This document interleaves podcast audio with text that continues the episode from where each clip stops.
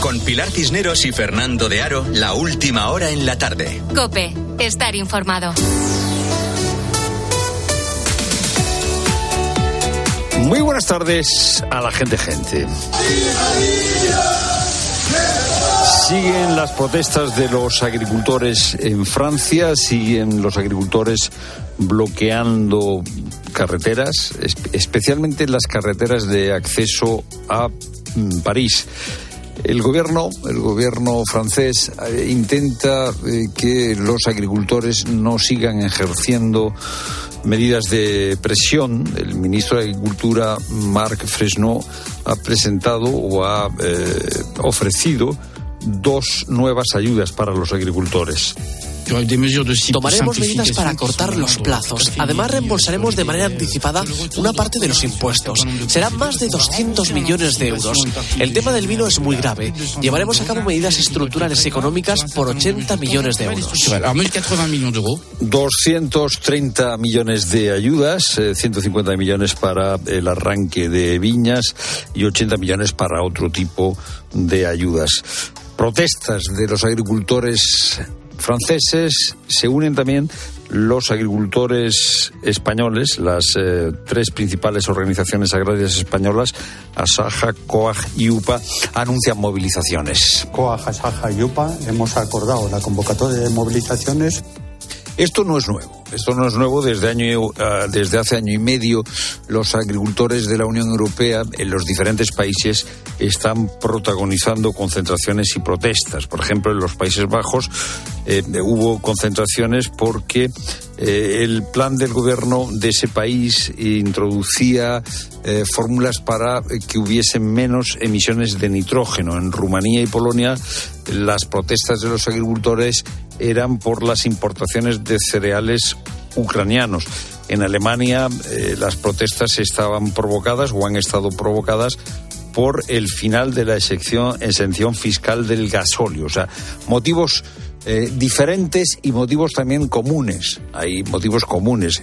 ¿Qué, está pasando en el campo? ¿Por qué los agricultores protestan? Bueno, a partir de las cinco y media vamos a hablar de, esta cuestión, pero bueno, el campo tiene eh, varios problemas. Eh, por un lado tenemos la vuelta de la inflación y eso, bueno, pues complica la situación de los agricultores. a nosotros nos llega a un precio más caro de los productos del campo, pero para producir esos, eh, eh, la fruta, la verdura, el cereal, pues hay que, hay que soportar unos costes superiores. Si sube la energía, pues sube la energía para el que tiene que estar subido en un tractor o para el que necesita, por ejemplo, fertilizantes. Los fertilizantes también dependen de algunos combustibles.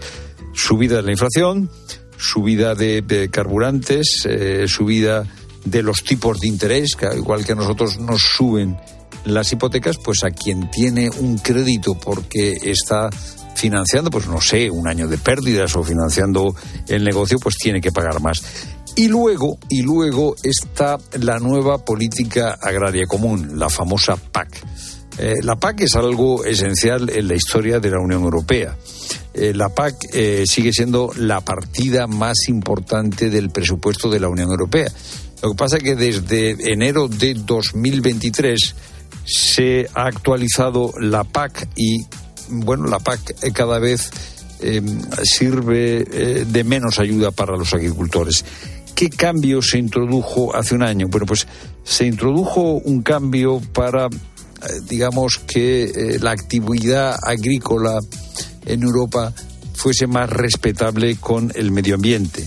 Entonces, para recibir eh, una serie de ayudas, cada país desarrolla un plan estratégico y ese plan estratégico eh, exige, por ejemplo, en España, que los agricultores para certificar o para, para recibir las ayudas tienen que certificar que eh, las explotaciones están en buenas condiciones medioambientales, o sea que no tienen un, efecto eh, medioambiental negativo. Y esto eh, eh, requiere mucha burocracia, requiere mucho papeleo y los mm, agricultores se quejan, se quejan del el esfuerzo suplementario que tienen que hacer. y se quejan también de otra cosa que es de la competencia desleal, por ejemplo, en el caso de España, de los productos que de forma eh, inadecuada o ilegal entran de Marruecos, que le hace competencia desleal. Eh, el campo, lo vimos en el COVID, es fundamental y eh, es cierto que hay que hacer cambios, pero también es cierto que hay que tener en cuenta la situación que viven los agricultores.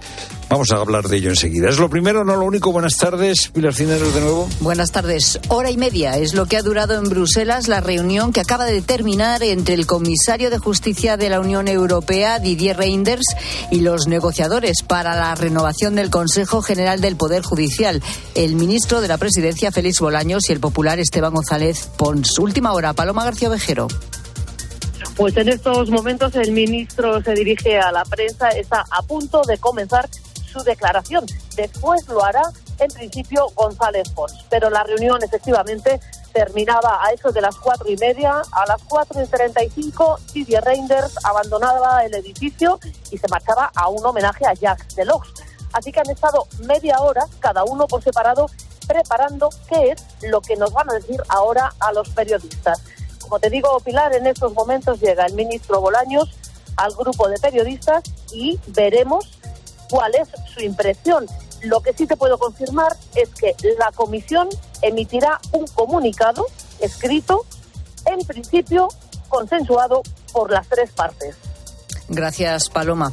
Y la factura de la luz vuelve a subir en enero, lo hace un 12% con respecto a hace un año, empujada por el encarecimiento de la energía y la retirada de las rebajas fiscales. Desde el día 1 el IVA que se paga por la electricidad ha pasado del 5 al 10%. Marta Ruiz. Esa subida fiscal ya se ha notado en el dato de inflación, que ha roto con dos meses consecutivos de bajadas, repuntando hasta el 3,4% en enero.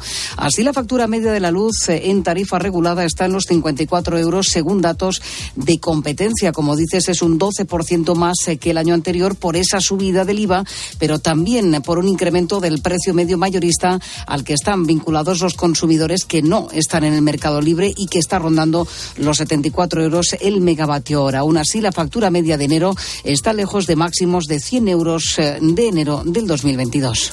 Y detenido un joven de 20 años por matar presuntamente a su padre en vecindario, Gran Canaria. Los hechos se habrían producido tras una discusión entre el arrestado y la víctima de 50 años. Habría sido entonces cuando el chico ha degollado a su padre. La Guardia Civil investiga la agresión. Y esta tarde es el primer partido del Barcelona después de la renuncia de Xavi para final de temporada. Raúl Iñares. Será a las 7, partido aplazado por la Supercopa en Montjuic y recibirán a los Asuna. Más tarde a las 9, turno para el Atlético de Madrid que recibirá al Rayo Vallecano. Mañana el Real Madrid visita el Getafe y hoy ha hablado Ancelotti en rueda de prensa. Dijo lo siguiente al ser preguntado por Xavi. Tenemos un trabajo, creo, fantástico. Eh, con presión, es normal. Creo que a poco a poco te acostumbra a a la presión que tiene y que empieza a pensar que la presión es la gasolina para hacer mejor tu trabajo. En cuanto al mercado de fichajes, tres cesiones confirmadas. Miguel Crespo al Rayo, Peter Federico al Valencia y Rodonjic al Mallorca. Por su parte, Paulista llega libre al Atlético de Madrid. El representante de Hugo Mayo niega en un comunicado oficial que su representado haya tenido haya cometido abuso sexual y después en motor el Gran Premio de Argentina de MotoGP ha sido cancelado y no tendrá reemplazo. Toda la jornada de liga y las novedades del deporte te las contamos en tiempo de juego a partir de las seis y media. Es tiempo ya para la información de tu cope más cercana. Pilar Cisneros y Fernando de Aro. La tarde. Nara Seguros de Salud y Vida te ofrece la información de Madrid. ¿Qué tal? Buenas tardes. 14 grados, sol y nubes en la puerta de Alcalá.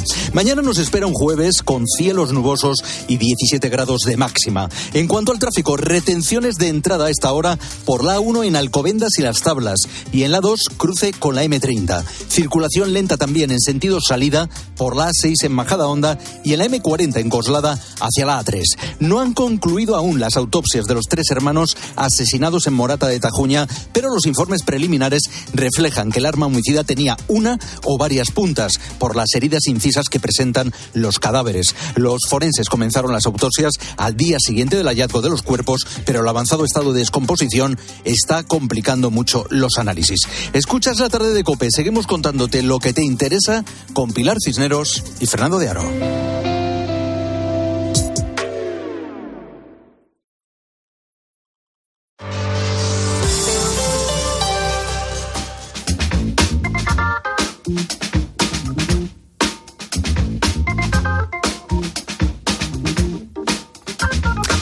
Las 5 y 10 minutos, hora menos en Canarias.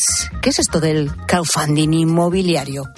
Así, de entrada, ¿qué te suena? Bueno, pues no se trata, como podríamos pensar en un principio, de comprar una casa entre muchos, ¿no? Porque eso del crowdfunding nos puede llevar a, a malos entendidos. En realidad se trata de un nuevo modelo de financiación colectiva que permite a un grupo de inversores financiar un proyecto inmobiliario a través de una plataforma digital. Partimos del viejo dicho de que la unión hace la fuerza y además tiene sus antecedentes. Porque, por ejemplo, la Estatua de la Libertad, que fue un regalo del pueblo francés a Estados Unidos en 1886, eso sí, pero para levantar el pedestal sobre el que está sentada, se hizo una colecta hasta conseguir los 125 mil dólares que costaba. Participaron más de 100.000 personas. Se puede decir que es un antecedente del sistema de crowdfunding. Una de las fórmulas más usadas para este tipo de financiación inmobiliaria es que los inversores se unan para otorgar un préstamo al promotor. El proyecto tiene ya un interés y un plazo fijado. La inversión se recupera al finalizar el proyecto. Y digamos que se publicita diciendo que puedes invertir a partir de 50 euros y obtener una rentabilidad hasta del 20%, claro, te quedas así como diciendo, uy, esto necesita mucha explicación, así que la vamos a tener con Fernando Trías de Bes, que es escritor, economista y sobre todo nuestro profesor de economía de bolsillo en la tarde. Hola, Fernando.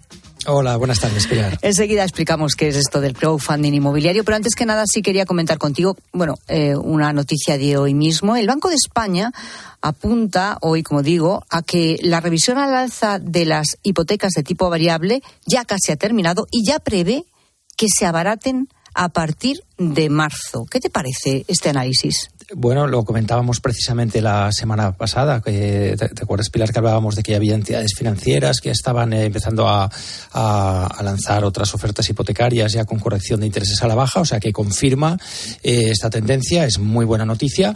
Yo creo que ya el Banco Central Europeo ya ha apretado las tuercas todo lo que podía a, los ciudadanos europeos. El, se cerró el PIB de la Unión Europea esta semana y no ha entrado Europa en recesión por los pelos yo creo que ha sido la señal que, ya ha dicho basta, hasta aquí ya no apretes más y por tanto el, propio Banco de España ya, ya empieza a anticipar eh, bajadas de hipotecas. Muy buena noticia para, la gente hipotecada y los que se quieren eh, comprar una vivienda. Ya lo creo. Bueno, eh, no salimos del ámbito inmobiliario, pero vamos a otro aspecto totalmente distinto. Esto del crowdfunding inmobiliario, ¿de dónde surge este fenómeno? Bueno, eh, crowdfunding es la unión de dos palabras. Eh, tú lo has traducido como financiación colectiva, que la verdad es que está muy bien traducido cuando hacías la introducción. Crowd en realidad viene, significa multitudes, en, una multitud en, inglés. Eh, funding es lo que tiene que ver con, fondos de, financiación. Y esto proviene de, toda una, una corriente que hubo. Esto empezó mucho para particulares. Crowdfunding, gente que a lo mejor quería, pues por ejemplo, grabar un disco o quería hacer un, libro, quería eh, pues, pintar un cuadro o incluso elaborar un libro de recetas. Y entonces decía, bueno, pues que tengo que hacer una inversión, no es mucho dinero. Y entonces empezó, gracias a, las nuevas tecnologías, a las redes sociales, a todo lo que se ha llamado el Internet 3.0, que ya permitía toda, toda esta interacción entre particulares. Bueno, han surgido multitud de fenómenos y uno de ellos es el crowdfunding, que es poder ofrecer un proyecto a alguien y que haya una serie de personas, muchas y cada una aporta poco. Yo no conocía cuando os he explicado la Estatua de la Libertad, vamos, me de piedra, 100.000 personas a un dólar cada una, y la Estatua de la Libertad se, construyó entre 100.000 personas con un dólar, dos dólares cada una. O, bueno, estamos hablando de otra época, 1800, mm, supongo que, que 100.000 personas, algunas pusieron tres dólares y otras pusieron solo unos centavos, ¿no?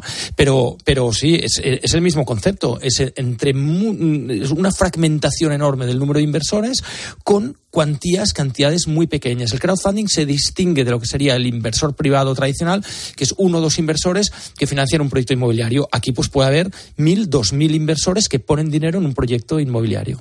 Es decir, que en vez de ser una no sé, un gran inversor inmobiliario, una gran empresa, ¿no? Que se dedica a esto, a la inversión inmobiliaria, que muchas veces son los que compran edificios enteros y luego siempre se les echa la culpa también del encarecimiento a veces de la vivienda en muchas zonas. Aquí es como si todos pudiéramos participar en este tipo de operaciones y sacar un rendimiento, es decir, tengas más o menos dinero, porque puedes hacerlo desde cantidades muy pequeñas. Es exactamente esto, lo cual no significa que no pueda haber detrás a lo mejor una, una, empresa importante que haya decidido, o una constructora, una promotora importante que haya decidido abrir una línea de negocio mediante crowdfunding. Puede haber de dos tipos, más de tipo startup, que a lo mejor, o, alguien que proviene de este sector y que quiere montar un, un, negocio por su cuenta, es un emprendedor, y dice, va, pues yo que tengo experiencia en, en, en hacer promociones y sé hacerlas, pero no tengo el dinero, va, pues me, me acojo a esta, a esta modalidad de negocio a ver si consigo inversores. Te puedes encontrar desde un emprendedor hasta, hasta una pequeña empresa, una startup que esté más o menos capitalizada, es decir, que tenga, eh, que tenga cierto dinero en caja y cierta solvencia, o hasta puede haber una constructora importante que haya decidido emprender por aquí también una línea de negocio nueva. Hay, un poco de todo, pero principalmente son lo que llamamos startups, principalmente. O sea, que tú en realidad, cuando pones, por ejemplo, 100 euros, ¿en qué estás invirtiendo? Estás invirtiendo en un proyecto, esto es importante. En un proyecto. Sí, tú, tú no, no pones dinero en la startup, en la empresa. Tú no eres un socio capitalista en el sentido, pongo dinero en la empresa, ¿no? Hay, hay algunas que te lo ofrecen, pero por lo general no. Lo general va por proyectos, para clarificar, porque hay muchas modalidades. Pero lo más típico es, tú entras en la plataforma y empiezas a poner proyectos. Oye, pues que hemos pensado hacer en, en tal municipio, pues unas viviendas de estas características, porque pensamos que aquí hay una oportunidad para gente joven de estas características, eh, con, con estos precios, te suben los proyectos, los planos, tú ves ahí detallado todo el, todo el proyecto, ¿no? Entonces tú hay varios proyectos, los miras, sale la, la ubicación geográfica, te dicen cuánto va a durar este proyecto aproximadamente, dan toda la información y entonces tú decides si quieres ser un inversor más microinversor de este proyecto, poniendo desde 50 euros a, la cantidad que, bueno, está, está legislado que hay unos máximos, ¿no? Pero unas cantidades pequeñas. Sí, hay unos máximos, efectivamente, eh, que están legislados y que dice que un inversor acreditado puede invertir un máximo de 3.000 euros en un mismo proyecto y 10.000 euros de tope en 12 meses. Y Eso. estas rentabilidades tan altas que ofrecen, sobre todo si las comparamos con otro tipo de rentabilidades que le hemos hablado mucho aquí, ¿no? Eh, de, de, pues yo qué sé, de, de fondos, de, de, en fin, eh, de interés eh, por, por algunos productos bancarios y demás, porque estamos hablando que podrían llegar hasta el 20%. ¿Esto es real? A ver, el, es, es real eh, pero hay riesgo. Eh, vamos a ver, el mundo financiero se está democratizando. Eh, Pilar, esto es importante. Esto lo estamos viendo en el inmobiliario. Pronto lo vamos a ver en, en muchos fondos de inversión que vas a poder en, entrar a las típicas inversiones que solo entraban realmente. la gente con mucha pasta. La gente con mucho Exacto. dinero, sí, family offices que llaman, o, o, o, fondos de inversión privados, etcétera. ¿no? El, el, el, mundo de las finanzas se está democratizando gracias a, a la tecnología. En este caso, la rentabilidades sí, pueden ser muy altas, pero recordemos, siempre alta rentabilidad significa más posible riesgo. Claro, Entonces, esto, esto, normalmente siempre va así, ¿no? Porque siempre. aquí te dicen mínimo riesgo, alta rentabilidad. Digo, aquí hay algo que no cuadra. Sí, pero por ejemplo, ¿no? para mí tiene esto menos riesgo que una cripto de una criptomoneda. Bueno, o sea, puestos a, no, en serio, puestos a explicar a alguien. Sí. sí, puestos a explicar algo al cuñado en la, sí, la sí, cena de la próxima Navidad, mejor di que has hecho un crowdfunding en inmobiliario Oye, que no que puesto cuñada, en criptomonedas. Porque a mí me lo estás explicando por, para, para, alguien que no lo sabe, que no entiende, ¿eh? No, realmente, no, hago broma, pero realmente es. es eh, a ver, hay, hay. También depende de los proyectos. Es evidente que hay un riesgo, porque el proyecto puede salir mal. Eh, realmente, incluso la, la, la promotora que hay detrás de todo esto, pues puede en un momento dado Hay una incertidumbre. También hay que pensar que todo esto, la regulación es súper nueva, es súper reciente, eh, falta regulación, mmm, las garantías y los seguros son limitados y puedes perder el dinero. Pero eh, eh, hay plataformas que son serias y que han llevado a, cabo proyectos con, buenos resultados. Mientras el sector inmobiliario vaya en alza, lo más probable es que te salga bien la inversión. Si el sector inmobiliario mm, decrece o, hubiera una burbuja como la que hubo en el 2008, seguramente perderás dinero. Pero dentro de una estabilidad inmobiliaria yo lo veo una, una inversión eh, que tiene un cierto riesgo, pero que al menos invierte en la economía real, no, no, no especula, no, no es humo. Bueno, pues lo tendremos en cuenta, seguiremos investigando, seguiremos seguramente, Fernando, hablando de esta cuestión, pero desde luego ha sido un acercamiento muy interesante. Tú dices, son fenómenos nuevos eh, que van a estar ahí. Sí. Y, y, por lo menos nos has dado un dato muy, muy, muy interesante, que desde luego tiene menos riesgo que la cripto, seguro. Vamos a hacer un día un ranking de inversiones. Una, sí. ¿no? sí, de inversiones Sí, con tanto. más y menos riesgo. Del, de- del más riesgo o más arriesgado al menos, al más seguro, ¿te parece? Lo- me parece perfecto. No Además, hay rankings eh, objetivos y, y públicos de eso. En cualquier caso, si al- algún oyente decide entrar en esto, como siempre digo, que lo haga con un dinero que a priori no necesita, que si saca un rendimiento, pues mira, fantástico. Y en todo caso, entendiendo que hay una posibilidad de que lo pierda, pero bueno, si sale bien, pues es como la lotería. Ahí va. Eh, Fernando Trias Debes, muchas gracias, ¿eh? Hasta pronto. Un abrazo. Las 5 y 20 contamos también que el Gobierno y los representantes de las 17 comunidades autónomas se han reunido este miércoles para consensuar una prohibición del teléfono móvil en todos los colegios de España. ¿Por qué era necesaria esta reunión, Fernando? Bueno, pues eh, Pilar, porque en realidad las competencias en materia de educación las tienen las comunidades autónomas y el gobierno eh, puede recomendar, hacer recomendaciones, pero no puede ordenarle a las comunidades autónomas qué es lo que tienen que hacer. ¿Y qué han acordado? Nada. Galicia, Murcia, Madrid y Canarias no han estado de acuerdo en un pacto para implantar la misma regulación sobre los móviles en toda España. Vale, ¿y dónde están prohibidos ahora mismo los móviles? Pues mira, están prohibidos los móviles en los colegios en Galicia, Madrid, Castilla y León, Castilla-La Mancha. En los últimos meses, esas eran las comunidades que los tenían prohibidos. Ahora se ha sumado Andalucía, Murcia, Aragón, Canarias y Cataluña. ¿Qué es lo que se prohíbe exactamente? Pues mira, casi todas las comunidades autónomas van en la misma línea. Restringir el uso del móvil en los institutos de hecho de ESO y de bachillerato y prohibirlos en infantil y en primaria. Bueno, pues ¿qué ha recomendado el Consejo Escolar del Estado al respecto? Ojo que el Consejo Escolar del Estado es un órgano consultivo, es decir, no tiene capacidad de imponer y va en la misma dirección en la que ya van las comunidades autónomas que han tomado medidas. Fundamentalmente, dos recomendaciones del Consejo Escolar del Estado, que los colegios de educación infantil y primaria, o sea, de 0 a 12 años, no haya móviles, por norma general, salvo en aquellos supue- supuestos que se autoricen los móviles por eh, razones individuales muy, muy específicas.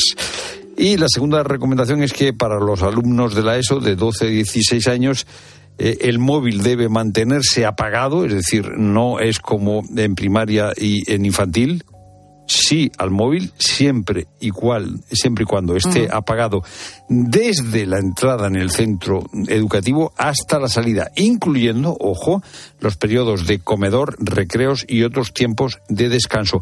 Y se podría utilizar el móvil cuando el profesor decida, el profesor decida que tenga un uso educativo. Esas son las recomendaciones, repetimos, recomendaciones que no son obligatorias del Consejo Escolar del Estado. Recomendaciones, recomendaciones sobre el uso del móvil, el no uso del móvil en realidad en los colegios, pero del acuerdo de hoy, bueno, pues no, que no han acordado nada concreto. Cada autonomía sigue un poco eh, a su bola legislando, bueno, pues lo que le parece según sus competencias.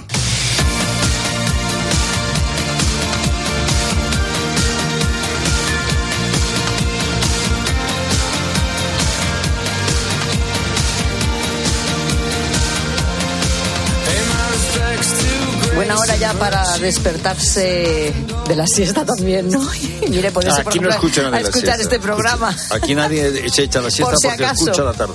Mira, Por si tenemos, la, tenemos la alarma perfecta si hay alguien ahora mismo en la siesta para despertarlo. A ver. Dale, Rose. Esto no es una alarma, esto es un ataque al corazón.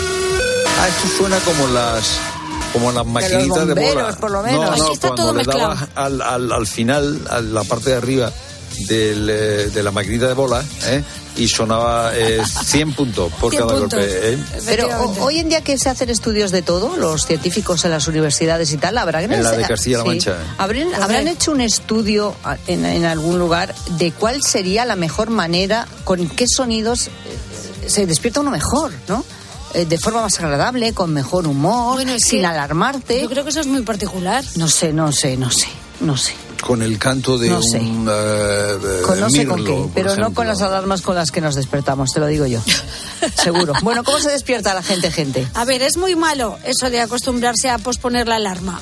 Hola, gente, gente. Pues yo cuando estaba soltero sonaba el despertador y me levantaba la primera. Le daba, sonaba un ring y me iba a trabajar, desayunaba, lo que fuera. Desde que me casé, fatal. Mi mujer se pone el despertador a las cinco y media de la mañana. Cada cinco minutos le da. Ya me he acostumbrado. Y a mí me pasa lo mismo. Entonces a lo mejor cuatro, cinco, seis veces lo pongo a las seis y media y me levanto a las siete y media. Es más, nos hemos acostumbrado ya a eso que en casas rurales durmiendo con mis cuñados ha venido mi cuñada cabreada y nos ha quitado las pilas de la batería y del móvil O sea, y de todo tú fíjate- está harta de nosotros. Tú De fíjate, tanto sonar el yo esto no lo entiendo. O sea, tú te vas a levantar a las siete y media o a las seis y media o a la hora que sea. Y durante una hora te torturas. Pero qué necesidad hay. Es que para mí es una tortura en vez de estar durmiendo tranquilamente. Claro, y ya cuando llegue el momento, pues ya te levantas. Exactamente, es que para mí es una No sé qué se gana con eso, ¿eh? Yo tampoco, yo tampoco. Pero yo no. Dice, ¿cómo voy a hacerme cuñada? daño para que Claro. luego, eh, para estar contento Eso. luego. No, Puede no, ser. No entiendo. Eh, No me extraña que su cuñada le haya quitado las pilas, el despertador y se ha sacado el móvil o el despertador por la ventana Sí, sí, sí. directamente. Es que hay gente que convivir con ellas tiene que ser un horror. Hola, me cuesta horrores madrugar. Me pongo la alarma a las 7, a las 7 y 10, hay 20 y 25. Puedo tener alarmas entre las 7 y las 9 de la mañana cada 10 minutos. Es un horror. Pero, pero, pero. ¿volvemos a Siete, lo mismo? dos horas, dos horas sonando la alarma cada cinco minutos. ¿Es necesario? No. Bueno, para ella sí. Es necesario. O sea, pero. ¿Qué hacemos Pero con yo creo que ahí te, te acostumbras a eso y, y el riesgo es mayor. Porque eh, estás esperando que suene otra vez, suene otra vez, suene otra vez, y cuando te, te das cuenta ya de, de por las quedado nueve de la mañana, claro. Y el- todo. la alarma pierde todo su sentido. Cuando Claro, está dos horas Pues sí, sonando. Porque La dejas ser alarma, porque ya convives con ella. Ya está, que ya Eh. no, eso ya no es alarma. Y luego este pobre, a ver qué hacemos con este pobre. Buenas tardes a la gente, gente. Esta sí que es buena. Yo no tengo una, ni dos. Tengo tres alarmas. Y hay veces que pongo hasta el aspirador este que va automático, que le puedes programar para que a cierta hora pues se ponga en marcha. Porque es que hay días que, que no me puedo ni levantar.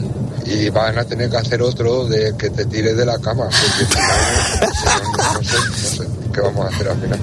Esto está bien. ¿eh? Eh, eh, o sea, un, un despertador que lo que hace es girar la cama de tal manera que te caes al suelo. Pues ¿sabes lo que te digo? ¿Sabes lo que te digo? Que seguirías durmiendo en el suelo. Ay, no sé. Más de uno lo Pero necesita. por favor, que programa la rumba para que le despierte. Pero Es la rumba hace mucho ruido, ¿o ¿qué? es- Pues Yo no, sé, hombre, no pero me imagino nunca. que es suficiente como para que oigas ahí el zumbido, ¿no? Pues sí, sí, sí, aparte Por de las tres alarmas que se pone. Sí. O mira, se me ocurre también que sea una especie de cubo con agua arriba en la cama y que agarras te, Sí, sí. se te, No. te moje directamente. o martillo, y Filemón. Te suena la alarma, pum, va un martillo, sale de arriba, te en la cabeza y ala, a Hay que trabajar. ver. Pero bueno, bueno, bueno, estoy, estoy alucinando ¿eh? con, con lo que nos están contando los oyentes. Este Tanto chiste. te cuesta despertarte y levantarte que utilizas todos estos sistemas, no solo ya repetir la alarma una y otra y otra vez hasta dos horas, sino incluso eh, buscar otras alternativas porque si no, no hay manera. Desde luego. Bueno, pues queremos más historias como esta. A ver cómo te despiertas tú. ¿Qué necesitas para levantarte? ¿Cuántas veces dejas que suene la alarma? Queremos que nos lo cuentes en arroba la tarde cope, facebook.com barra la tarde cope y notas de voz al WhatsApp de la tarde es el 60715 0602. Bueno, sabemos que siguen las protestas de los agricultores franceses, no solo franceses, también en Alemania, en Bélgica. Y ahora, Fernando, también en España. Sí, las organizaciones agrícolas españolas que hasta ahora no estaban protestando han anunciado movilizaciones. El viernes hay una reunión entre el Ministerio y esas organizaciones. Vamos a escuchar qué piden los agricultores españoles. Pilar Cisneros y Fernando de Aro. La tarde. Cope, estar informado. Al caer la tarde, Expósito. Hoy hablamos del conocido como timo del amor. ¿Cómo actúan estas redes? ¿Qué se puede hacer para evitar esa estafa? Lo mejor es saber algunas historias reales que permitan descubrir la manera de los ciberestafadores del amor para actuar. Mira, te cuento el caso de Blanca. y enseguida se puso a hablar conmigo y ya ahí detectó que yo entraba en el perfil de persona vulnerable en ese momento. Blanca asegura que ese perfil falso que estaba detrás fue capaz de construir un personaje que encajaba perfectamente en el tipo de hombre perfecto para ella. De lunes a viernes, de 7 de la tarde a 11 y media de la noche, en Cope encendemos la linterna. Con Ángel Expósito. Si estás de fin de semana en un balneario pero no consigues relajarte porque estás pensando si van a entrar en tu casa, te interesa el seguro de hogar de línea directa, que es tan completo que además de ahorrarte una pasta, incluye cobertura por ocupación ilegal y se encarga de todo lo importante en caso de que ocupen tu vivienda, para que siempre estés tranquilo. Cámbiate y te bajamos el precio de tu seguro de hogar, sí o sí. Ven directo a lineadirecta.com o llama al 917-700-700. El valor de ser directo. Si elegir es ahorrar for you, ahorra eligiendo segunda unidad al 70% de descuento en más de 2.000 productos, como en los Activia cremosos de 120 gramos pack de 4. Comprando dos te ahorras el 70% en la segunda unidad. Hasta el 12 de febrero en Carrefour, Carrefour Market y Carrefour.es. Carrefour, aquí poder elegir es poder ahorrar. Te lo digo, te lo cuento. Te lo digo, cada año pago más por mi seguro. Te lo cuento. Yo me voy a la mutua. Vente a la mutua con cualquiera de tus seguros. Te bajamos su precio, sea cual sea. Llama al 91 555 5555. 91 555 5555. Te lo digo o te lo cuento. Vente a la mutua. Condiciones en mutua.es. Ahora en Carglass queremos que mejores tu visión cuando conduces bajo lluvia. Por eso, con la reparación o sustitución de cualquier luna, te aplicamos el tratamiento anti lluvia gratis. Carglass cambia. Carglass repara. Promoción válida hasta el 10 de febrero. Consulta condiciones en carglass.es. ¿Un cóctel o un refresco? ¿Desayuno con zumo o café? Con la promo todo incluido de Costa no tienes que elegir. Las bebidas son gratis. Reserva tu crucero hasta el 12 de marzo y disfruta del paquete de bebidas gratis. Infórmate en tu agencia de viajes en costacruceros.es. Costa. Escuchas la tarde. Y recuerda, la mejor experiencia y el mejor sonido solo los encuentras en cope.es y en la aplicación móvil. Descárgatela. Cibeles, Gran Vía, Callao, Puerta del Sol, Palacio Real. El 28 de abril, Madrid se viste de running en el Zurich Rock and Roll Running Series Madrid 2024. Vive una experiencia única en maratón, media maratón o 10 kilómetros. Últimas inscripciones en rockandrollmadridrun.com. Patrocinador principal Adidas. Ella es Violeta, jovial, alegre y pizpireta. En su tiempo libre, cantante y florista. Y durante ocho horas de un hotel recepcionista. Así es Violeta, Violeta, Violeta. Pues para ella, una Arona. Hay un SEAT que lleva tu nombre. Porque con hasta 10 años de garantía, hay un SEAT para ti. Estrénalo con SEAT Flex. El 9 de mayo de 2018 se celebró por primera vez el Día Mundial de los Calcetines Perdidos. Y en fin, si hasta los calcetines perdidos tienen su propio día, ¿no te mereces tú también el tuyo? Con mi día de la 11 elige tu fecha especial y juega con ella. Todos los días por un euro gana hasta 3.000 euros. Mi día, el sorteo más tuyo. Y recuerda, uno de cada cinco toca. A todos los que jugáis a la 11, bien jugado. Juega responsablemente y solo si eres mayor de edad. Si entras en cope.es tienes la radio en directo, contenidos exclusivos y todos los programas de cope para escucharlos cuando quieras. El tobillo de Budimir después del penalti no pitado a Osasuna. No, no, no tobillo... vuelta. Nosotros podemos ser árbitros, bomberos, periodistas o médicos, pero tenemos ojos y lengua para opinar. Entra ya en cope.es.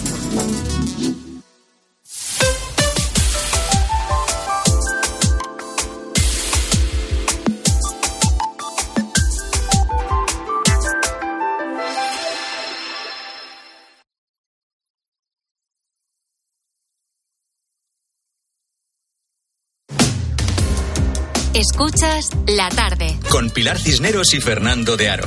Cope, estar informado. Continúan las protestas de los agricultores en Francia, eh, protestas que han eh, provocado ataques a camiones españoles. Hemos hablado con Manuel, transportista de una empresa de Granada, que todavía se está recuperando del susto que se llevó el fin de semana al pasar por Lyon. De los que había allí con las caras tapadas con pasamontaña y eso, uno me pegó dos puñetazos en la ventanilla de mi lado con un puño de hierro. Con cuchillo me cortaron las mangueras de, de, de aire del remolque. Le pegaron una pedrada al espejo. La ventanilla del copiloto la consiguieron romper. Me vaciaron un extintor de los que yo llevo, me lo vaciaron dentro de la. Manuel cabina. tuvo que volverse a España. Vine aquí a Murcia, llegué aquí a Barça Pintar el domingo por la tarde y estamos a miércoles y todavía estoy aquí parado porque nadie se hace responsable de los pimientos. Son 60, 70 mil euros, el seguro dice que por violencia, que no lo cubre, el proveedor no se quiere hacer cargo, los almacenes no se quieren hacer cargo y aquí estoy parado que llevo ya tres días y pico que no sé qué hacer con la mercancía. Sansi trabaja en una empresa de transportes de Badajoz. Su ruta es Marsella-Madrid. Un viaje que normalmente debería durar una semana y que se ha alargado. Buenas tardes, Sansi. Hola, buenas tardes. Eh, ¿Qué está pasando para... Eh, eh, ¿qué, les, ¿Qué le está pasando a los camioneros españoles? ¿Qué te está pasando a ti con las protestas en Francia? Pues mira, estamos sufriendo lo que es una injusticia totalmente, porque nosotros en verdad no tenemos culpa de nada y siempre somos los más perjudicados. Pues están cortando todas las carreteras y aparte ya no es cortar las carreteras, sino que están atentando contra nosotros, ¿sabes? Contra nuestra propia contra nuestra eso física y ya te digo, es imposible circular, circular libremente es imposible. Eh, pero ¿cómo se impide la circulación? Eh, ¿Tú, por ejemplo, eh, pues, lo has sufrido pues, estos días o no? Te, encuentras la, todas las rotondas cortadas con alpacas ardiendo y neumáticos. Te paran directamente y si no, como había dicho el buen compañero, coge y te cortan las mangueras o te destrozan la mercancía. te, te quedas por ahí durmiendo por la noche en medio de la autovía en los arcenes y, tienes que estar, eh, no puedes dormir tranquilo porque no sabes si van a venir, no van a venir, si te van a hacer algo. Yo que sé, se está haciendo una situación insoportable, la verdad.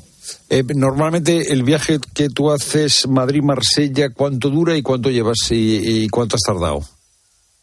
Pues yo, mira, la verdad que un viaje de, una semana que subí a Lyon como subí y bajé a Marsella y volver a España son en una semana lo hace. Y llevo ya casi 15 días. Ya. Casi 15 días llevo ya. Sansi, gracias por... Sí, todas las carreteras cortadas, dices. Sí, pero es que no es suficiente con eso, que cuando te marcan te marcan las señales de los desvíos, ¿vale? De, la, de las alternativas, pues han cogido estos señores y han cogido, han cambiado las señales y ahora pues te meten departamentales que no son carreteras muy estrechas en donde te cruzas con dos camiones y ya ha habido varios compañeros que en una carretera estrecha se han intentado orillar y han volcado. Ya. A otros compañeros ahí en la zona de Lyon le han prendido fuego a la cabina. Bueno, una barbaridad, la verdad. Sanchi, gracias por estar con nosotros y, que llegues bien a tu destino y que llegues pronto. Gracias. Muchas gracias. Sabéis cómo capaz de entrar en España hoy. Andrés Góngora es agricultor en Almería, responsable de frutas y hortalizas de la organización COAG. Andrés, buenas tardes. Hola, buenas tardes, ¿qué tal? Eh, ¿Qué consecuencias están teniendo estas protestas en Francia para el, el campo español? Bueno, antes de nada, mucho ánimo. Andrés, te, escuchamos mal, debes de estar moviéndote, vamos a ver si, a ver si conseguimos eh, eh, escucharte mejor, porque tenemos dificultades. A ver si me oyes, a ver si nos oímos ahora. Sí, sí, dime, dime, Andrés. Pues, pues no, no, no escuchamos. Eh, Andrés, eh, mm, eh, bueno, Andrés produce principalmente tomates, su, su producto va hacia Alemania y Suiza, es un producto que tiene que pasar por Francia. En estas protestas de los agricultores franceses están sufriendo los transportistas españoles y también está sufriendo el campo español. Hay que tener en cuenta que eh, incluso el eh, primer ministro francés ha eh, sugerido que hay una competencia desleal de los productos agrícolas españoles con los productos franceses, algo que es imposible porque dentro de la Unión Europea hay libre circulación de mercancías y además los requisitos o las condiciones para producir eh, pues no sé, cereal, hortaliza, son los mismos en Francia que en España. Tenemos un mercado único, con lo cual hablar de competencia desleal no tiene ningún tipo de sentido. Los agricultores españoles están sufriendo las protestas de los agricultores franceses y los agricultores españoles han decidido también, los agricultores españoles han decidido también sumarse a las movilizaciones. ¿Por qué?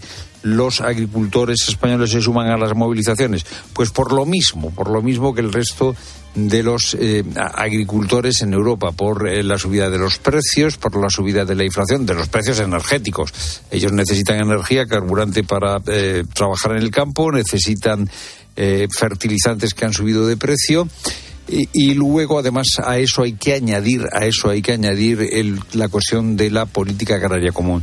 Andrés, eh, a ver si ahora podemos eh, eh, conversar, aunque sea un par de minutos. ¿Cómo se están?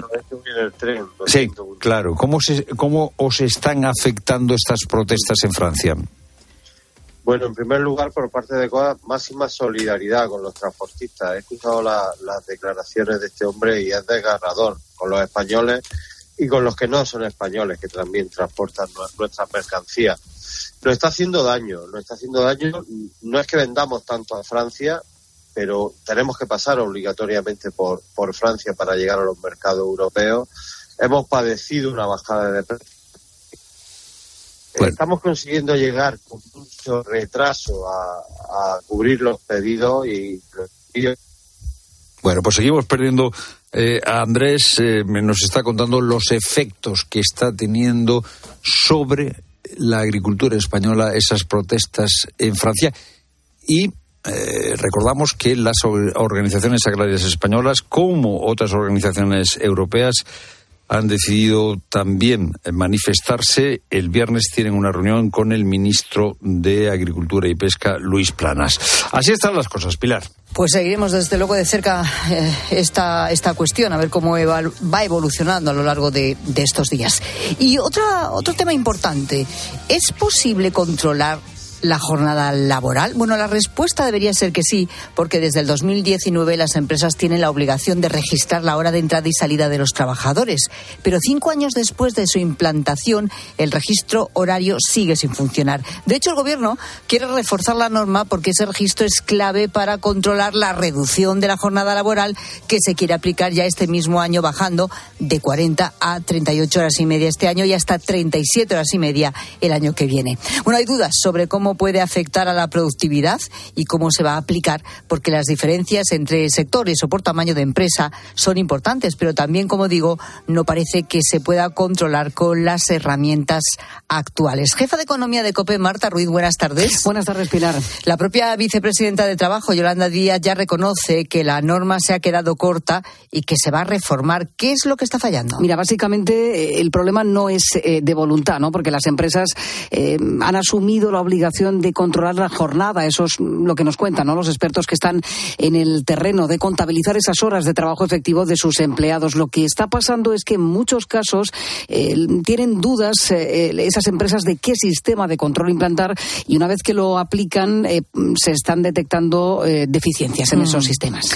Esto es lo que se encuentran los expertos que están en contacto con esta realidad. Marta, la norma deja total libertad a la hora de escoger la manera en la que se hace ese registro, que puede ser incluso una hoja de papel firmada por las partes. Sí, eh, eh, en ese caso, eh, pues no es difícil imaginar que se dan pues ejemplos de fraude o de manipulación, ¿no? Entre esas horas que se recogen en esa hoja de Excel y, las que luego pues se está haciendo de manera real el trabajador. Y luego están esas opciones digitales eh, con huella o con tarjeta. Bueno, hay múltiples opciones.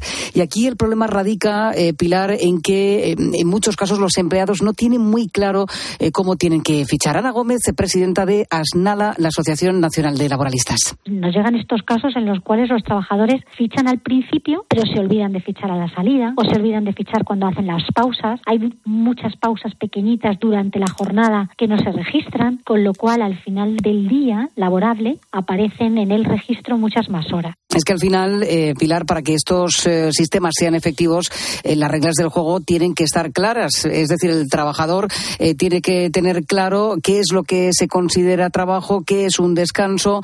y eso es muy complicado en pequeñas y medianas empresas donde no hay representación sindical, ¿no?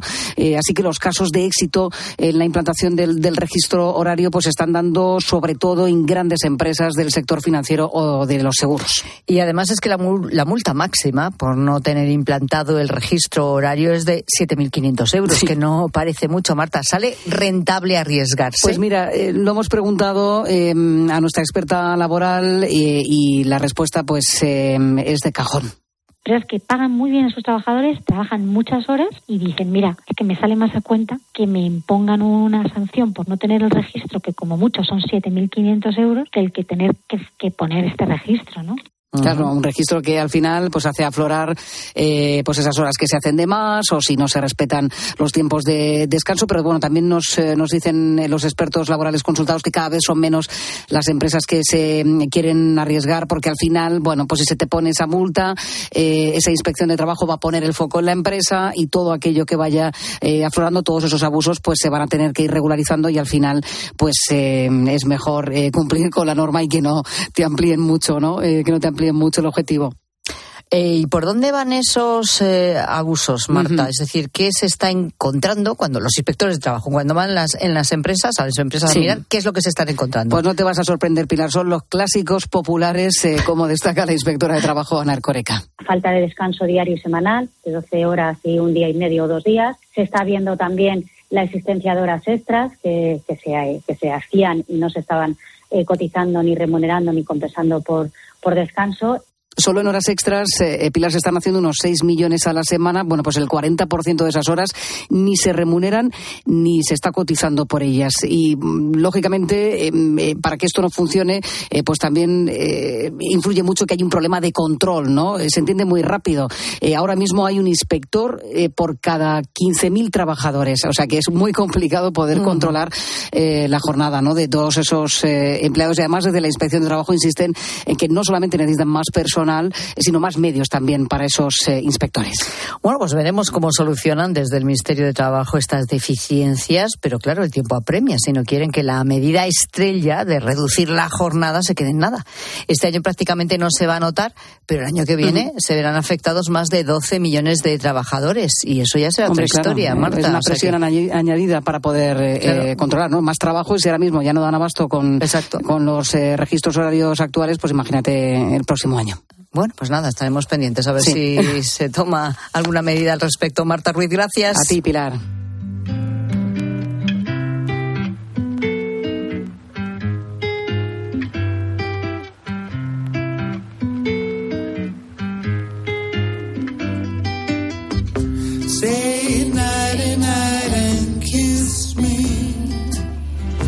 Just hold me tight and tell me you'll miss me.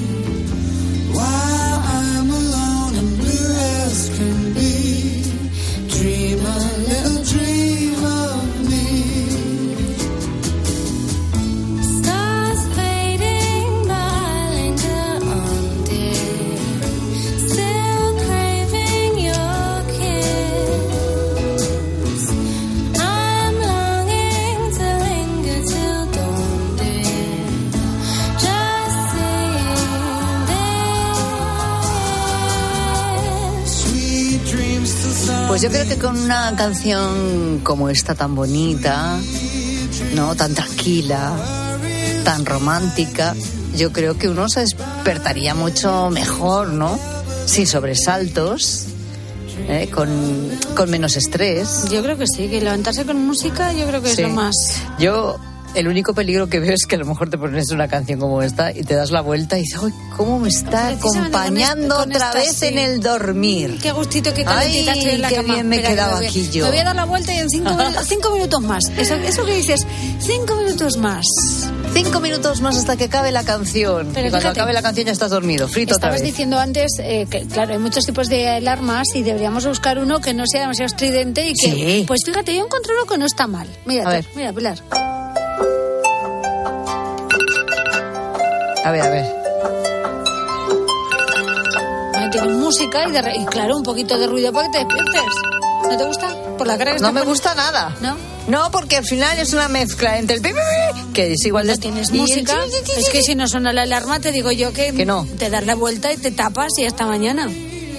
Y si escogemos una canción más rockera, por ejemplo, algo de Iron Maiden sería suficiente para levantarnos de la cama. O de ACDC. Por ejemplo. Sí, sí, sí. No sé. O sea, status quo, por ejemplo, que es una cosa más intermedia ¿eh? de nuestra época. a lo mejor con eso. ¿eh? Cualquier canción que a ti te anime. ¿Cómo se levanta la gente? Gente, ¿qué tipo de alarma tienen para levantarse? ¿Necesitan poner la alarma de forma repetida una vez y otra y otra y así se tienen una hora hasta que finalmente se levantan?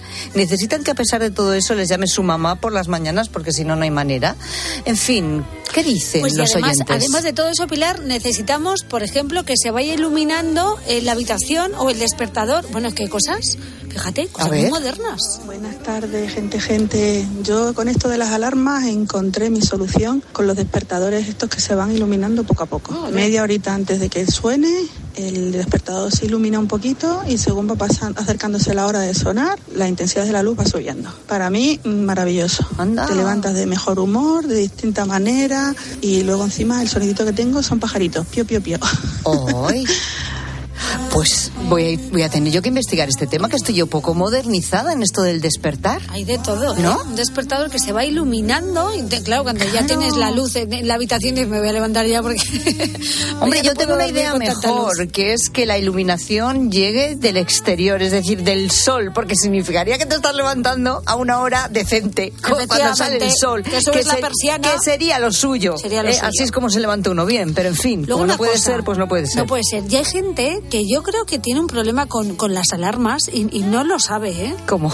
Hola gente, gente, buenas tardes. En mi casa la petarda de la alarma soy yo. Eh, la tengo a las 7 y 20 y por si digo 5 minutitos y me quedo dormida, pues a las 7 y media también. Y luego a las 7 y 50 para saber que me quedan 5 minutos para salir de casa y que no se me pase el tiempo. Y luego a las 8 y media para darme cuenta que tengo que ir a trabajar. Eh, tampoco protestan mucho, pero tienen que aguantar bastante.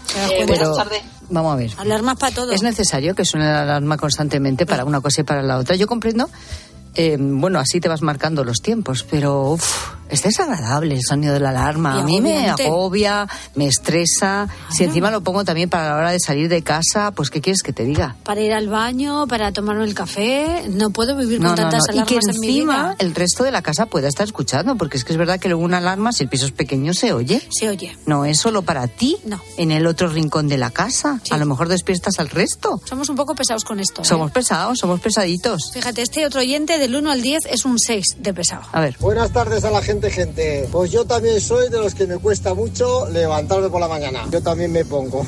Entre las 7 menos cuarto y las 7 y 20 me pongo unas 6 alarmas. Y es que si no, no hay manera. Yo a la primera no me puedo levantar. Yo necesito levantarme, apagar, volver a dormir, volver a apagar, así hasta que me espabilo. Venga, un saludo. Pero, por favor, que alguien me explique.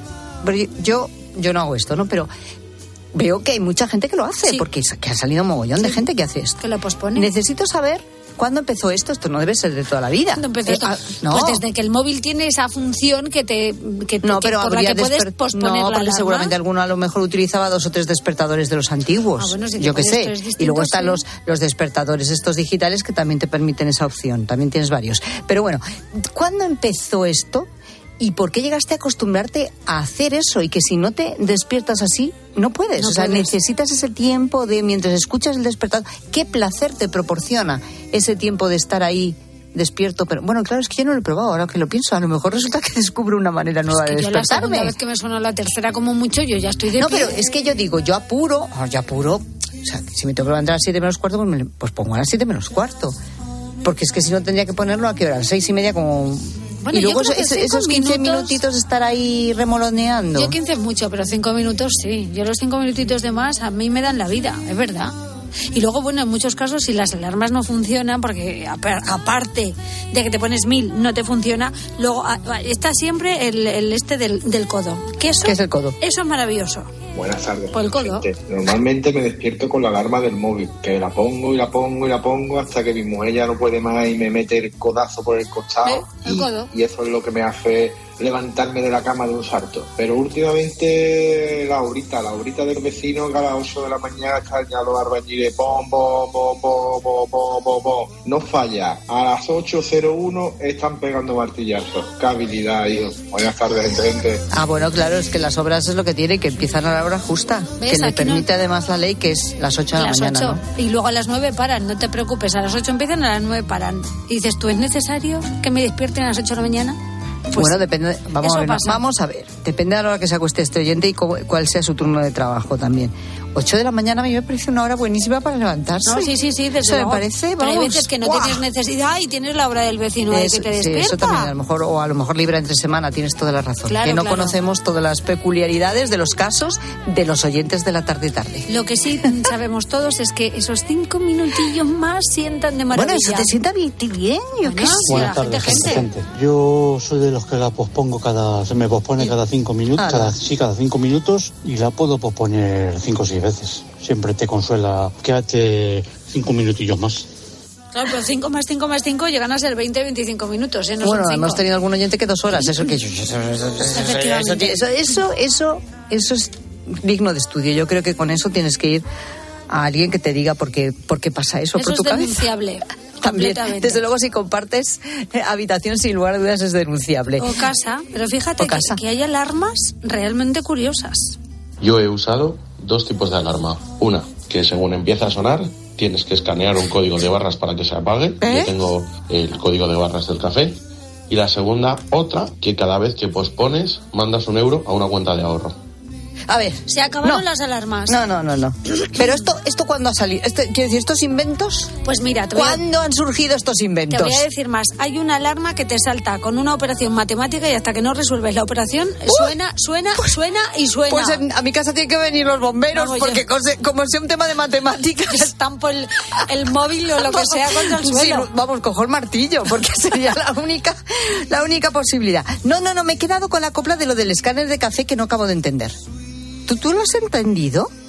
¿Cómo Pues que tiene que escanear el, el código del café para que pare de sonar el despertador? Por favor. Pues te tienes que levantar y ir a la cocina y escanearlo. Por favor, necesito una explicación un poco más extensa de esta fórmula. Quiero saber esto qué es, porque me he quedado muerta. ¿Y o sea, la cuenta? si- sinceramente. ¿Y la cuenta que te va un euro, una cuenta como Sí, no te la cuenta, pero lo de la cuenta me parece que lo había escuchado alguna vez. Pero lo del código de café, por favor, explícanos esto qué es. ¿Dónde lo han descubierto? ¿Cómo es posible? Bueno, formas de despertarse increíbles que estamos descubriendo con la gente, gente. Queremos más notas de voz al 607 15 0602. Y además te invito también a que permanezcas ahí dentro de un rato. Vamos a conocer la historia de Abdul. Su historia de supervivencia es impresionante, de verdad, no te la pierdas.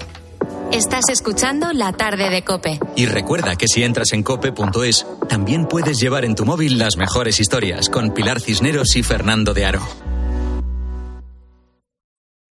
Esto es un mensaje para todos aquellos que te dijeron que no podías cambiar el mundo. Ahora sí puedes gracias al efecto ser humano, un superpoder que nos convierte en la única especie capaz de revertir el daño que causamos al planeta y frenar el hambre y la pobreza. Es hora de utilizar este nuevo poder. Descubre cómo hacerlo con manos unidas en efectoserhumano.org. La palabra ladrón puede significar dos cosas. Clavija donde poder conectar tu coche eléctrico o persona que roba el cable de tu coche eléctrico. Ahora el seguro de coche eléctrico e híbrido enchufable de línea directa también significa dos cosas. Que además de ahorrarte una pasta, también te cubre el cable de recarga en caso de robo. Cámbiate y te bajamos el precio de tu seguro de coche sí o sí. Ven directo a lineadirecta.com o llama al 917-700-700. El valor de ser directo. Consulta condiciones. La avería del coche, la universidad de Ana. No sé cómo voy a llegar a fin de mes. Tranquilo, si alquilas tu piso con alquiler seguro, puedes solicitar el adelanto de hasta tres años de renta para hacer frente a imprevistos económicos o nuevos proyectos. Infórmate en alquilerseguro.es o en el 910-775-775. Alquiler Seguro, la revolución del alquiler. Cuando buscas, no siempre encuentras. Pero en las rebajas del corte inglés, siempre encuentras lo que buscas. Ahora con un 20% de descuento adicional en marcas como Lee, Timberland, Gap, Chantel, Guess, All Over o Napapifri. Del 25 de enero al 4 de febrero, las rebajas del corte inglés. En tienda, web y app. Estas llamadas son incidencias reales. No sé qué pasa, me, me está entrando agua por el techo.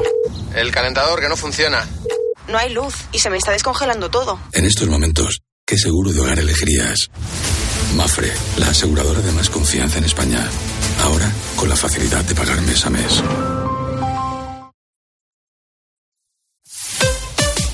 Escuchas la tarde. Y recuerda, la mejor experiencia y el mejor sonido solo los encuentras en cope.es y en la aplicación móvil. Descárgatela.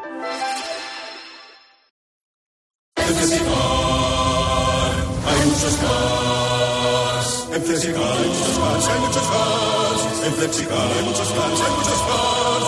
En Flexicar hay muchos cars. En Flexicar. Flexicar, muy flexi, muchos cars. En Flexicar. Si una parte de ti quiere estrenar casa ya, pero la otra necesita entender bien la hipoteca. Con la que está cayendo, ¿qué hago? ¿Fija, variable o mixta? Hipoteca con todo Banco Sabadell, con la agilidad de un banco online y los especialistas de un banco experto. Calcula tu cuota en bancosabadell.com barra hipotecas.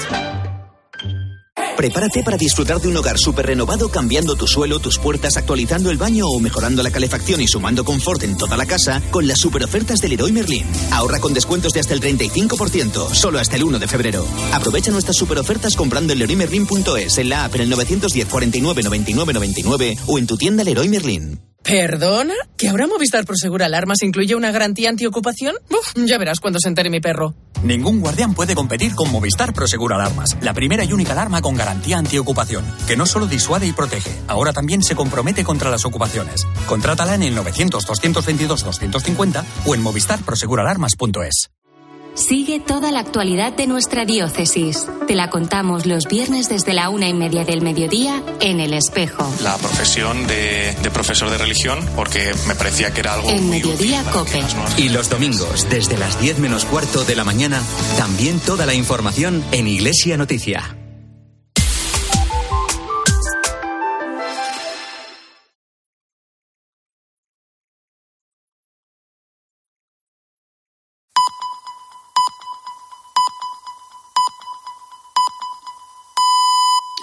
Las seis de la tarde, las